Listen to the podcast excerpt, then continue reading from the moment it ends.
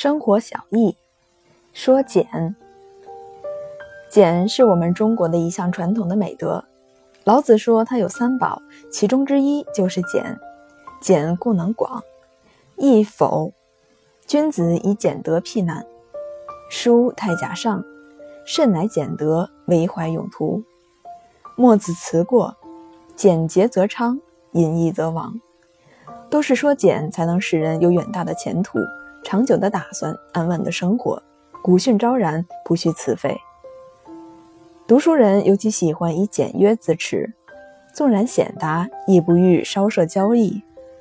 极端的例证，极端的例如正考父为上卿，沾粥以糊口；公孙弘位在三公，犹为不备，历史上都传为美谈。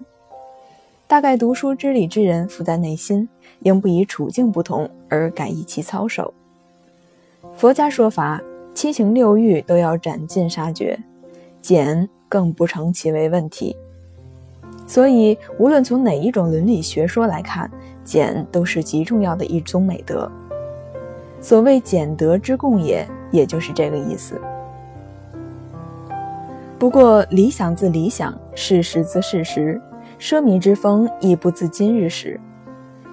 一千年前的司马温公，在他著名的《训俭示康》一文里，对于当时的风俗奢侈，已极已深挚不满。走卒类士服，农夫念丝履，他认为是怪事；士大夫随俗而迷，他更认为可疑。可见美德自美德，能实践的人大概不多。也许正因为风俗奢侈，所以这一项美德才有不时的标出的必要。在西洋，情形好像是稍有不同。柏拉图的共和国列举四大美德，而俭不在其内。后来罗马天主教会补列三大美德，俭亦不包括在内。当然，基督教主张生活节约，这是众所周知的。有人问《效法基督》的作者：“你是过来人，请问和平在什么地方？”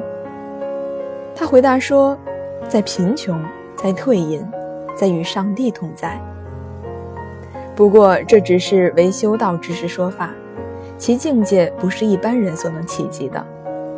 西洋哲学的主要领域是它的形而上学部分，伦理学不是主要部分，这是和我们中国传统迥异奇趣的。所以在西洋，俭的观念一向是很淡薄的。西洋近代工业发达，人民生活水人民生活水准亦因之而普遍提高。物质享受方面，以美国为最。美国是个年轻的国家，得天独厚，地大物博，人口稀少，秉承了欧洲忌惮文明的背景，而又特富开拓创造的精神。所以人民生活特别富饶，根本没有饥荒心理存在。美国人只要勤，并不要俭，有一分勤劳，即有一分收获；有一分收获，即有一分享受。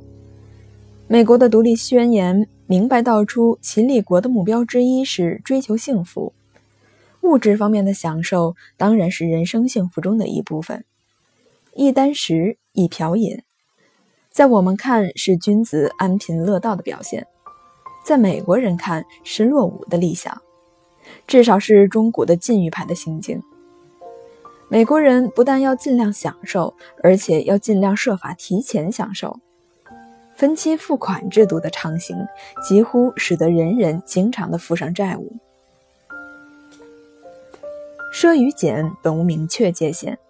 在某一时、某一地，并无亏于俭德之事；在另一时、另一地，即可构成奢侈行为。我们中国地大而物不博，人多而生产少，生活方式仍宜力持简约。像美国人那样的生活方式，固可羡慕，但是不可立即模仿。